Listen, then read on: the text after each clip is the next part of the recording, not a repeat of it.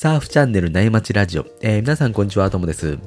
今日も内町中のトークのように、たわいもない話で盛り上がっていきたいと思いますので、皆さん海に向かう車の中なんかで聞いてもらえると嬉しいです。今ですね、サーフィンの世界大会がオーストラリアで開催されているんですけども、サーフィンのね、大会のルールってちょっと分かりにくかったりしませんか？ね、そういうこともあってですね、波町ラジオのパーソナリティのお二人、シドニー在住リアルサーフィン小説ビジタリズムの著者のね、有オさんと、毎週末のね、サーフィンが生きがい、サーフィン大会マニアのサラリーマンサーファーサルさんがですね、大会のルールのこう解説をね、熱く楽しく説明してくれてますんで、えー、それではね、えー、聞いてみましょうか。有オさん、サルさんよろしくお願いします。はい、えー、サルです。えー、今日も、えっと、有オさんと一緒に、えー、っと放送していきたいと思います。有オさん、よろしくお願いします。はい、よろしくお願いします。有オさん、今日、うん、なんと、すごいサーファーと一緒にサーフセッションしたっていう噂を聞いたんですけど、そうなんですよ。そうなんですよ。まあ、サーフセッションしたっていうとちょっと語弊があるんですけど語弊があるちょっと言い過ぎ たまたま入ったポイントにえー、っとね、はいはい、あのイーサン・ユーイングというね。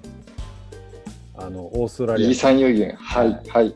CT サーファーがですね同じバンクでラインナップで あの波待ちしていたという。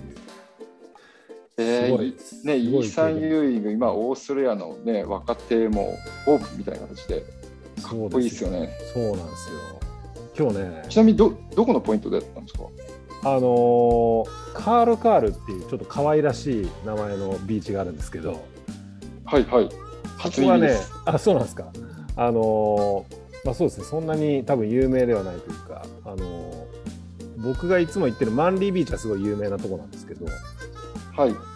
そこのねちょっと北側にある、あのー、ポイントなんですよ。で、はいはい、今日はあのー、どこもやっぱスモールコンディションで、はい、でカールカールのあたりだけちょっとサイズがありそうだったんで、まあ、あまあ限られてたんですね、できるとこが。でそこ行こうかなと思って行ったら、はい、まあ腹胸肩、あのー、セットで肩ぐらい。はいはい、えー、まあできるなと。で割とちょっと人もなので集まってて割と混雑してたんですけど、ああしてるんですね、うん、はい。ちょっとのんびりやるやるかと思って割とちょっとインサイド気味にまずはちょっと待って、で、はい、慣れようかなっていうふうに思ってたら、うんうん、なんかね一本裏から波の裏からですけどすっごいうまいやついるなと思ってバシャーはいはいはい。プレーが飛んでて。はい。げえマイローカルいるなと思ってでパドルバックしてきたの見たらおやと思ってボードにビラボンのステッカー貼ってあって、うんうん、はいはい。なんか見たことあんなと思って。でままだその時はあんまり確信してなかったんですよ。ああなるほどなるほど。その後すぐ僕の目の前で波乗ったらはいはい。このね独特のハンドアクションあの分かります？なんかこう肘が曲がってて。あのタガメスタイル。そうタガメのようなねこうそうタガメスタイルのねあのアンディのアンディアイアンのアイアンズのスタイルをね継承したあのハンドアクションを見てうわこれイーサン・ユーイングやんと思って。いややばいっすね見たら。はい。でまあシドニーの大会終わっても結構まあ1週間ぐらい経ってて。はいはいで結構みんなもうマーガレットリバーに向かってるはずなんですよね CT サーファー。いやいやそうですね。だって5月2日からですからね。そうそうはいはい。なのになんでここで練習してんだろう、うんうん、はいそうですね。不思議ですね。そう。もう黙々と練習してて。でパッて見たらはい。陸であのビデオを撮ってて。はい、時々何本か乗って上がってはビデオチェックしたりしてるんですけど。ああはいまあ、ノーリーシュでしたね、今日。そのそのサイズでノーリーシュってやっぱりすごいっすね。いやもう当たり前ですけど激うまで。まあ当たり前ですよね。そうそうそうでね、もちろんそのセットの波掴んだ時ももうめちゃくちゃアクション入るし人に比べて、ねうんうん他の人に比べてめちゃくちゃ高いんですけど、特にね強烈にすごいなと思ったのははい。僕一本波乗った時にイーサも波乗ったばっかであのもうたもう立てるぐらいのもうすね膝ぐらいしかない水深のところ2人とも行って、はいはい。えー見たらイーさんがすぐまたそこでショアブレークにテイクオフしたんですね。もう何してんだろうと思ったらショアブレークでバチーンバチーンって2発出て マジかと。あんな確かに普通の乗らないような波です乗らないような乗らないもう最後上がるときに腹ばいで乗るような波でもうスーパーアクション決めててやっぱすごいなと思ったのとあとははいはい。ボトムターンのスプレーがすごいんですよ。ああ、なんかぶれないですよね。なんか体感が強いっていうか、なんか見てて。そうそうそう。なんかこうスプレーって普通ねトップターンの時すごいっていうのはまあ割となんか注目するけど、はい。ボトムターンした時にめちゃくちゃスプレー飛ぶんですよ。へえ、それ多分ね、うん間近で見ないとわかんないでしょうね。そうそれね運よくそれをあの顔面で受け止めることができて僕ちょっと邪魔だったん乗ってくる波で一生懸命こう結構カレントきつくて。あはいはい。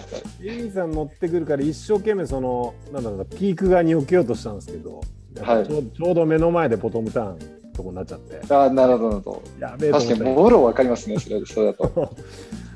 でバシャーってもうボトムターンのスプレーがもうすごい勢いでトップでスプレーかけかけられるってありますけど、ボトムターンでスプレーかけられるないですよね。いや幸せな経験でしたね。は いいや、そ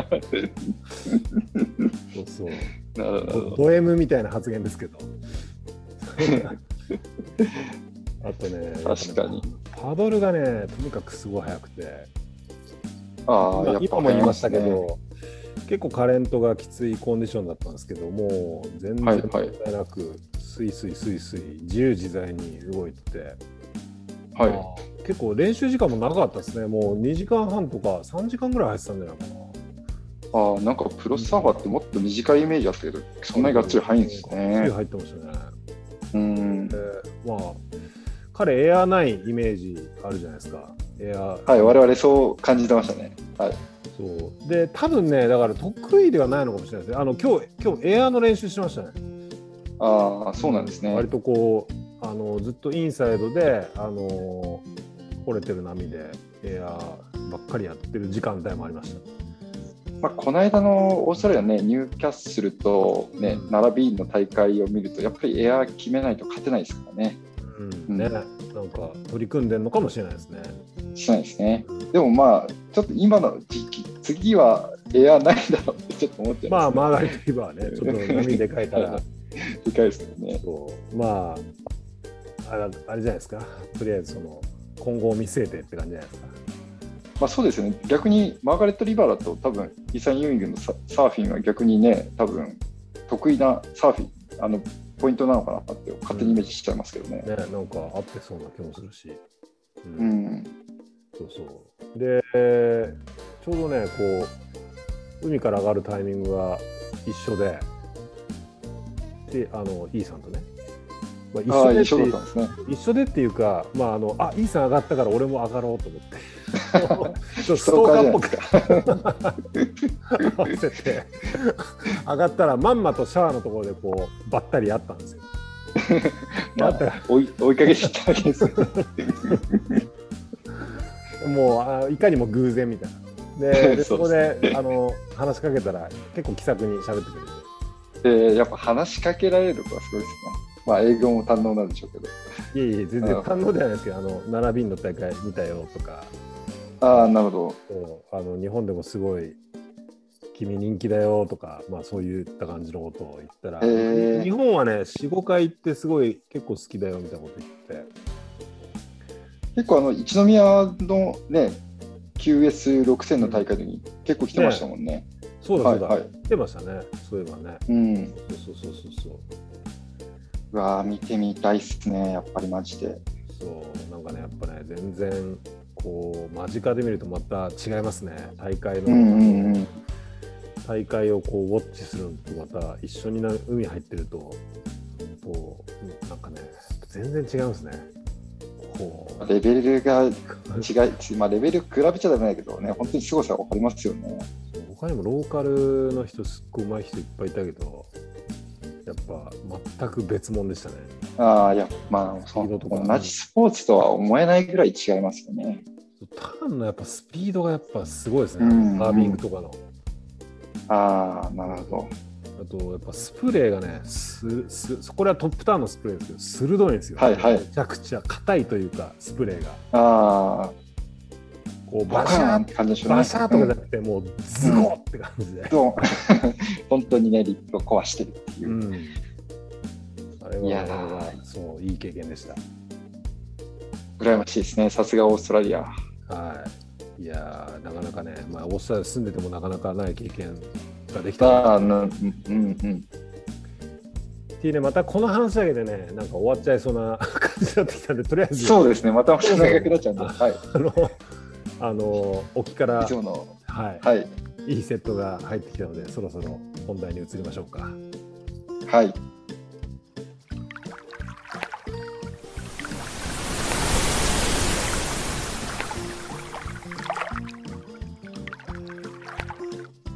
えー今日はですね、今回の放送の題名が、まもなくオリンピック、今すぐサーフィン観戦を10倍楽しむためのルール解説ということで、よまあ、今日もあのうんノートサーフィン大会マニアの私と有吉さんでお届けしたいと思います。はい、よろしくお願いします。まあ、前回からあの W サーフ、まあ、ワールドサーフリーグの解説を始めたんですけど、うんまあ、やっぱり我々の熱量は相当伝わったと思うんですけど、うん。やっぱり皆さんにちょっとまだまだ面白さが伝わってないかなと思ったんで、うんうんちょっと今回この企画をやろうということになりました、うん、はいはい。確かに、あれですよね、こう、大会を見ても、そのルールがあんまりわかんないから、こはい。う、こう見続ける気にならないみたいなね、声を時々聞いたりしますからね。そうですね、そうですね。うんなので、ちょっと今日は、サルさんと僕の方で、なるべく分かりやすく、こう、ルールと、ねルールと見どころみたいなところについて、はいはいはい。お伝えできればなといいとは思ってるんですけど、あのーまあ、意外とね、複雑だったりもするんで、あの話が分からなくなったら、そ,、れはすいませんっていうことで、あ のとりあえず見てみてくださいってことで。何回かこう聞いていただいて、あの聞いてからそのウェブキャストを見見て、でそれをなんか繰り返して、だんだん覚えていっていただくといいかなという感じですね。そうですね。で、またちょっと見た後にこれを聞き返してもらったりすると、よりいいかもしれないですね。うんじゃあ今日はどのまあちょっとこうコンパクトにいくつかにこうまずは絞ってポイントを絞って話していく感じにしましょうかね。そうですね。うん、じゃあ、あのー今日はなので、まあ、大きくうん5つのポイントに沿って、まあ、はいはいルールを、ルール解説していきたいと思います。はいはい。ちなみに、あのーまあ、また繰り返しなんですけど、うんまあ、この通称 CT って言われてるのは、まあ、ワールドサーフリーグっていう中のうん通称 CT って言われてるのは、うんまあ、チャンピオンシップツアーの略なんですけど、はいはいはいはい。この CT っていうのは本当にサーファー世界のサーファーのトップトップのエリートサーファーで構成される、えっと、ツアーで、うんまあ、レースの世界でいうと F1 みたいなもんですよね。そうですね。もうチャンピオンシップですからね。もうまさに世界一を決める大会ですね。まあ僕はね、やっぱり、あのー大会もね、あのー CT ばっかり見ちゃう、見ちゃうんですよね。あのー他のあはいはいはい。あのあの WSL ってワールドサーフリーグはあの他の WQS っていうの Qualifying Series っていうその下部はい。はい、下部 CT の下の試合とかも運営してるんですけどそっちの試合はあんまりフォローできてないんであのなるほど、なるほど。そうそうそうやっぱりどうしても CT ばっかり見ちゃうっていうねタイプなんですやっぱりうん、比べちゃうと、波のまずクオリティが大全然違うじゃないですか。波がもっと良くなかったりするんで。あそうですねあの CT と比べると CT はやっぱり波波、まあ、そのサーフポイントもすごい世界一、まあ、世界一流のポイントでやるから、まあ、それもまた見どころの一つになってるって感じですよね。そうですね。私は結構 Q、まあ、こ QS も結構たまに、はいはいまあ、あのポイントの高いやつは見てて、やっぱり日本人の選手が出るんで、うんちょっとそこを応援ししたいんで、結構見るんですよねう。んうんそうですね。確かに、あのー、1万とか、1万ポイントもらえる試はいはい合とかは、僕も、あのーウェブキャストやってれば見ますね。確かに。なまうんうん。あ、結構時間がね、バラバラなんで、なかなか難しいんですけど。そうですね。まあじゃあちょっとすみません、また長くなっちゃうんで、えっと、じゃあ早速、えっと、5つのポイントなんですけど、まずはい1つ目ということで、うん。1つ目は全体の流れとヒートについての説明になります。はい。ちなみにあのサーフィンのあのヒートっていうのはサーフィンあの試合っていう意味です。今サーフィンで言うとヒートっていう言葉で表現されてます。あ、そうですね。ヒート1とかヒうんート2とかね。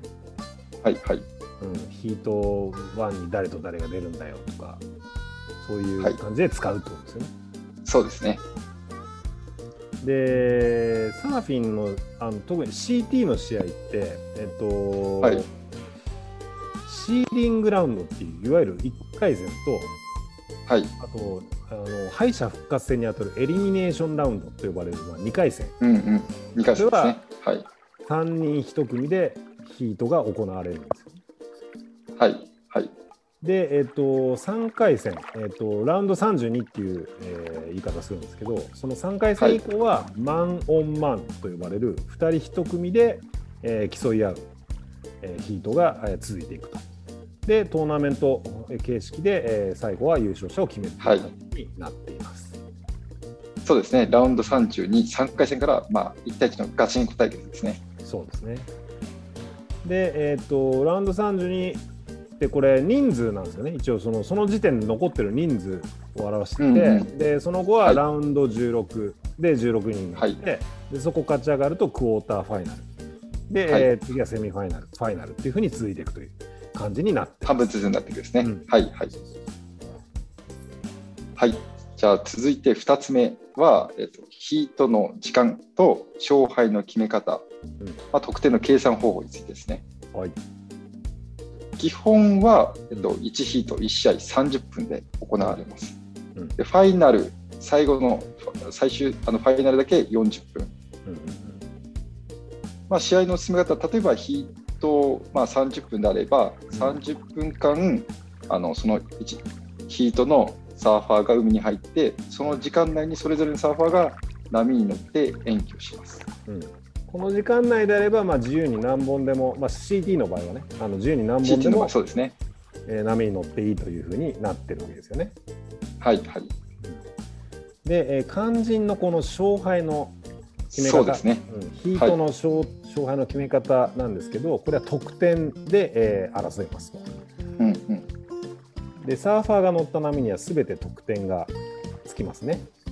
はい。で、えーで乗った波の、自分が乗った波のうちの得点の高い2本 ,2 本の、えー波の点数の合計点が、えーそのサーファーの、えー持ち点になってで、その点数で競ってより点数が高い人がそのヒートの勝者になるっていうことうん。ですね。で、え1本の波は最高で10点満点なので1ヒートの最高得点は20点になります。まあ、なかなか20点って出ないですけど、まあ、過去にね、何回か出たことありますから、そうですね。まあ、何回もか。はい。何回かはい出てますね。そうですね。で、えーまあ、得点はだから、あれですよね、そのもっと細かく言うと、そのレンジが分かれてて、あのなんか、はいい、わゆる、なんかアベレージスコアとか、なんか5点ぐらいだとア,、アベレージスコアとか、平均ぐらいっていうんですね。そうですね。で、なんか、8点以上がエクセレントっていうねエクセレントですね。はいエク。セレントスコアが出た波、波でな乗った波がエクセレントだとうおーってなるっていうねだからそうですね見ててうわ8点出たわみたいなねうん感じで盛り上がそこは盛り上がるポイントだぞっていうのを覚えておくとはいはい。で、えーじゃあどうやってその得点がつくのっていう話なんですけど、はい。サーファー、基本的にこうサーフィンって、えー採点競技で、まあ、ジャッジがいるんですよね。あのはい。はい。なんだろうアイススケートとかともうもうジャッジがいると思うんですけど、えっとそれと似たような感じでジャッジが、まあ、そのサーフィンの、えーえーとなんだろう、えーとサーファーが乗った波を全部見ててそれにと点数をつけてるんですね。はい。で実はジャッジは5人いてはい。で5人がそれぞれ、えー今乗った波に対してこれは何点だっていうのをその5人が、えー主観でつけてるんですよね。はい。はい。まあ、もちろんある程度その決まったあのなんだろうなあまりこう振れ幅がないようにあのジャッジとしてのスキルは持ってる人たちが、うんうん。えー採点するんですけど、まあ、やっぱり5人主観で得点をつけるから、えー、と結構ばらつきが出る出るんですよね。うん、そうですね。そうですね。なので、えっと、その1本の波に対する点数の付け方って、えっと、5人が得点を出したうち一番高い点数をつけたジャッジのポイントと一番低い点数をつけたジャッジのポイントをカットしてはい残りのはい3人が出した点数の合計、えーあ平均か平均が平均ですね。波の点数になるんですよね。そうですね。ここが複雑でまず覚複雑ねえ,、うん、覚えるのが難しいかもしれないですけど。まあ、例えば、うん1人が6点、他の3人が5点、5点、5点、1人が4点だったら、まあ、うん6と5が、6と4はカットされて、うんまあ、3人の、5人の平均、あ3人の平均が5点なんで、その点数は5点5点になるってねいうことですね。そうはいはいそうそうそう。今の分かりやすいですね。そうそうそう。そういうことですね。はい。で、それで、えーまあ、さっき言ったみたいに、2本の、えー高い、自分が乗った波の中で、えー、と高い点数がついた2本の波の合計点が、そのヒットの自分の持ち点になる。まあ、例えば16点、6点で A が12だったら、うん B が6点、7点だったら13なので、12対13とかなって、うん、まあ、その時は B が勝つみたいそうですねなこ。とですね。うん、そういうことですね。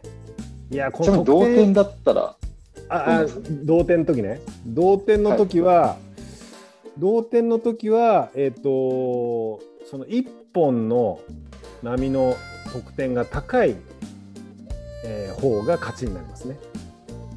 はいはい。だからなんだろう。例えば、えっと合計得点が14点対14点のヒートで、はい。A のサーファーが7点2本で14う点、んうん。で B のサーファーが8点と6点の14点だったら、はい、B の方が8点というエクセレントスコアを出してるから B の方が勝ちになってるんですね。なるほど、なるほど。いやーなかなか得点の話は難しいですね。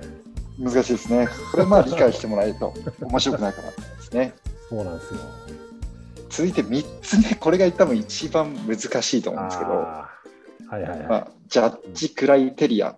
クライテリアって分かる分かりにくいと思うんで、まあ、うんジャッジの基準について、どうやったら、うんうんまあ、高い点数になるのかなんですけど、うんこれ一応すごい分かりにくいんですけど、この一応あのワールドサーフリーグの基準に載ってる言葉を5つ並べたんですけど、はいはい。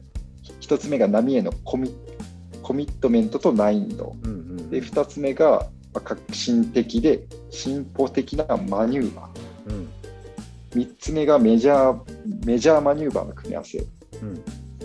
で、4つ目がマニューバーの多様性。うんで最後がスピード、パワー、フローってことなんですけど、うんうんまあ、ちょっと簡単にこれを一言で言うと、うん。まあ、いかに、うん。まあ、クリティカルのセクションでリスキーな技を決められるかっていうところが、うんまあ、一番のポイントかなと思いますね。はいはいはい。でそんなとこに当て込んじゃうの？みたいなところを見てるってことですよね。そんあなとこやっぱりうん波によっても点数がつけられますよね。例えばちインサイドでちっちゃい波でいくら演いい演技しても、ね、一番いいそのセットの波で演技しても、やっぱりそのちゃんといい波に乗って、かついい演技しないと、やっぱり点数はつかないんですよね。確かに確かにそうですね何回ターンしたとしても波がちっこかったらあんまりうんうん。得点にならないしはい。たとえワンターンでもツーターンでもでめっちゃえぐいでかい波のえぐいセクションでそれ決めてきたら割といいいい点出るみたいな感じですよね。そうですね。この間のあの、ナラビーンのはいはいはいはい。ガブリエル・メディーナが見せた、うんああいう一発ですよね。うん。はいはいはい。エアー一発みたいな。うん。エアーもなんかちっこい波で綺麗に回った回るよりもなんかえそこもうクローズアウトでしょみたいなとことこでビョーンって高く飛ぶうん方がうんうん。得点高くなるみたいな、まあ、そんな感じですね、はい基準としては。そうですね。あれですね、その結局、波ってコンディションもその日によって違うから、なんか日によって点数の出方も変わってくるのがまた面白いですよね。そうですね。なんか、やっぱりうん、ポイントによってもその例えばハワイのパイプラインだったら、まあ、中部に点数がつきつくし、うんやうん。っぱりそのポイントによってもその、ね、そのま、技のどれが点数出やすいとかって、まあ、多少あるじゃないですか、まあ、ここはチューブだったりここはマニューバーだったりするんで、まあ、そういうのもやっぱりちょっと難しいですね。そうですよね。そうそうそう。なんか同じポイントでも、例えば前日はめちゃくちゃコンディション良くて、あのーまあ、5回も5回ぐらいターン入るだろうっていうコンディションだったのが、まあ、次の日になったらもう全然、今日は2アクションが精一杯だろうみたいなコうんンディションになったりとかするじゃないですか。いはいだからそういう時でも例えば2アクションが精一杯でもそのそこで3発クリティカルなターンが入ったらうんうんうん高得点になるみたいなね、なんかその日によってあのクライテリアのその基準値が変わるみたいなところもなかなかサーフィンの面白いところかなと思います。そうですね。うん。はい、じゃあ続いて4つ目、えー、と4つ目はプライオリティルール、インターフェアについてです。はいまあ、いわゆるこれが、まあ、優先権ということで、まあ例えば A が A の選手が優先権があったら B の波を、まあ、前乗りしても OK っていうようなそうなんですよ。形なんですね。うん、OK ですね。うん、ちょっと簡単に言うと最初にヒートスタートしたら、まあ、あの優先権は2人ともなくて、うん、まあ、これは普通の波乗りと同じルールで、まあ、セットのピークにあ波のピークに近い方が優先権があってスタートするんですけどうん、その後例えば A のサーファーが乗っちゃったらあのピークにいるのは B のサーファーしかいないのでもうそこから B が優先権。でそれ乗っちゃってまた A が続いたら A が優先権、まあ、ここに優先権が入れ替わりますね。うん、うん、もし例えばあの A が例えば先に乗って岸ギリギリまで乗った後に B も乗って2人ともピークからいなくなった時は最初にそのピークに戻った方が優先権ということで、まあ、これがまたまた面白いところですよね。そうですね。なんかセットに乗ったけどあんまりこう点数が出そうになかったら最後までこう乗らないでこう再度プライオリティを取りに行ったりする場面とかが CT ではよく見られるんですよね。そうですね、そうですね。でこのプライオリティ争いをなんかこう実況を聞いてるとパドバトルとか言って表現したりして、うんうんうんこうバッシャバシャこうすごい勢いでパドルしてピークに戻っていくいや、すごいですよね、あれ見てると。でこのこうプライオリティ争いも見どころの一つになっていてはい、である時点で勝っているサーファーがプライオリティを握ったらこう相手のねこうプライオリティを持っていないサーファーをぴったりマークして波に乗らせないようはい、にはい、はい。したりするんですよね。うんうんうん。でこうなんだろう負けてるサーファーは波に乗らないといい波に乗らないと勝てないから波に乗ろうとするんだけど、こう勝ってるサーファーがプライオリティを持ってたらこう前乗りしてわざと前乗りしてでそのチャンスを確実に潰すみたいなね場面がこう見られますよね。これ面白いですよね、見てて。うんうん、まあ、のなので最後のヒート終了間際、2、3分とかは大体みんなこうやってね、あのプライオリティ持ってたらマークして、乗らせないようにしてますよね。そうそうそうこの辺のこう心理戦というかねはいはい。なんか面白いですね。だからこうプライオリティを持ってるからといってまあ、有利なんだけど絶対ではないっていうのもまた面白いじゃないですか。はいはい。なんかこうプライオリティ持ってるとどうしてもこういい波に乗ろうと思って待ったりするけど、うんうん。でこの波はスコアが出ないやと思って見送った波で高得点を出されるリスクもあるし、うんうんうん。ありますね。いい波乗ろうと思ってずっとアウトで待ってたらもうたまたまねやっぱ波が来ないみたいなこともあったりするし、そうですね。待ちすぎちゃうっていうところが、ちょっとリスクあるんですよね、プライオリティ持ってると。ね、なんかそのプライオリティを持ってることによってそのプライオリティをいかにうまく使いこなすかみたいなところもこうサーファーのスキルとしてはなんか求められてるところですよね。そうですね。ただうまいだけじゃなくて、ちゃんと頭も使って作戦を立てないと勝てないっていうのが、これまた面白いんですよね。なんかその辺は僕将棋っぽいですよね。こうプライオリティ持ってたらこうしようとか、ここで一本乗ってプライオリティ渡したらこうしこうこうやって波に乗ろうとか、なんかそれはいぞれのこう、はいはい。タクティクスというかストラテジーがうん。それぞれサーファーにあってでそれをこう組み立てたりそれをその計画通りに実行するっていうところがまたあの面白いところでまあそうならですよね。その通りにならないみたいなところもやっぱ面白い、うんうん。その辺もあのルールが分かってるとああ今こういこのサーファーはこういうことを考えてこういうふうに波を待ってるんだなっていうのがまあ分かってきたりするから結構ドキドキできたりしますよね。そうですね。いや、これ本当見てて面白くて、本当にね、なんかあの、日本のカノア五十嵐選手なんか、本当になんか見ててうまいなっていうのが分かりますよね。ねえこう完璧にこう必要な点数を確実に取りに行くみたいなこう精密機械のようなサーフィンの試合をしますしますね、しますね。そうなんかこのプライオリティ特になんだろうルールを分からない人から見ると最も分かりづらいというふうに思われてるところみたいですね。プライオリティのルール。あそうですね、そうですね。なので、今日のここのポイントはね、ぜひ分かってほしいですね。そうするとまた、サーフィンのその見方って面白さが分かると思うんで。そう。なんで前乗りしてんだろうみたいなね声をよくうんうんうん聞きますからね、なんであの人、はい。そうそう。だからあの CT せサーファーが前乗りしてるからといって普段のサーフィンで前乗りしてはいけないですからねそれはあかんですね。僕らが真似して はい。あれ？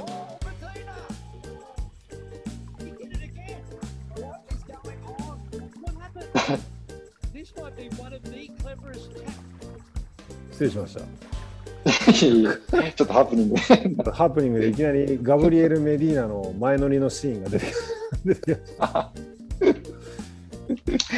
前乗りのそれは分かんないですよ。あ、なるほど、なるほど。はい、なるほど。ちなみにその、ね、あのプライオリティを持ってて、例えばそれを前乗り、あ、まあ、あの、なんですか、インターフェアと言ってて、まあ、うん。優先権を持ってる人が乗った波に乗ってしまったり邪魔したりすることがインターフェアと言われてて、うんもしこれをやった場合には、あのまあ、2つの2本の波の合計点なんですけど、低い方の2本目の、えっと、波の点数がゼロになってしまうという、もうこれ来たらもう終わりですよ。ね。2本目ゼロって。これがね、そうなんですよ。これよく見ますよね、CT でもね。うんうんうん。優先権というプライオリティというルールがあるのに、このインターフェア結構出ますよね。出ますよねぱ。精神的にこうギリギリの戦いをしてるからなのか、もうこうイイライラが頂点に達して思わず乗ってしまうとか。それ最後、ケリー・スレーターですよね。ハワイでやった。インターフェアしてるのにめちゃくちゃパーフェクト10ぐらいの、いや出しちゃったんですよね。第一戦で。はい。そうそういやこれねあの今ハプニングで流れたガブリエル・エル・メディーナが海洋イベリを相手に、あカイベリー、はいはいははいイい。ンターフェアをしたうんいわく付きの時のあの映像ありましたね。この時は、えっとガブガブがインターフェアしたのに彼の持っている1本目のあの波の点数が高すぎて1本の得点で勝ってしまったという なかなかないですよね。そうそうそうそうはい。じゃあ最後、5つ目はちょっとあの何個かあるんですけど、うんうんつまり、ニードポイントと、あと、コンビネーションシチュエーションうんとリスタートについてちょっと軽く解説して終わりたいなと思います。はいはい。でもニードポイントとはうん。よくあるんですけど、まあ、逆転に必要なポイントですね。うん。うん例えばあの A の選手が5点、6点で11点であのヒートが進んでて、まあ、B が7点、3点うん。うんだとすると、もう B のニードポイントは、まあ、4.0を超えるポイントなんで、まあ、ニードポイントは4.1以上のポイントがニードポイント。ということで、はいはいはい。まあ、逆転に必要なポイントになりますね。はいはいはい。これあれですよね、こう、試合をこう、例えばウェブキャストとかで見てると、表示で出ますよね。その負けてるサーファーの横にニード何点何みたいな。ニードポイントそうですね。そこに書いてある数字の以上の点数を出さないと、そのサーファーは負けてしまうということですね。そうですね、そうですね。で続いては、コンビネーションシチュエーションということなんですけど、これは普通、ニードポイントが、まあ、4.1なので、1本の波でいいんですけど、うんうんコンビネーションシチュエーションだと、2本さらに良い点数を出さないと勝てない状況ですね。うんうんそうですね。あの、まあ、正確に言うと、うんパーフェクト10の波に乗っても追いつけないシチュエーション,、シチュエーションですよね。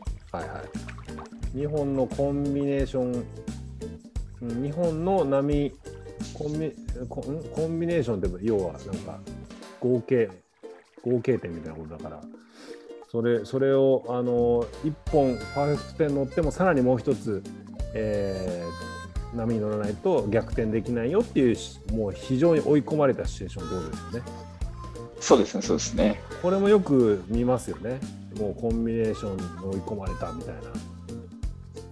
もうこの間のナラビーンの、ねうんファイナルのヒート、ガブレリ・メリーナ対、うん。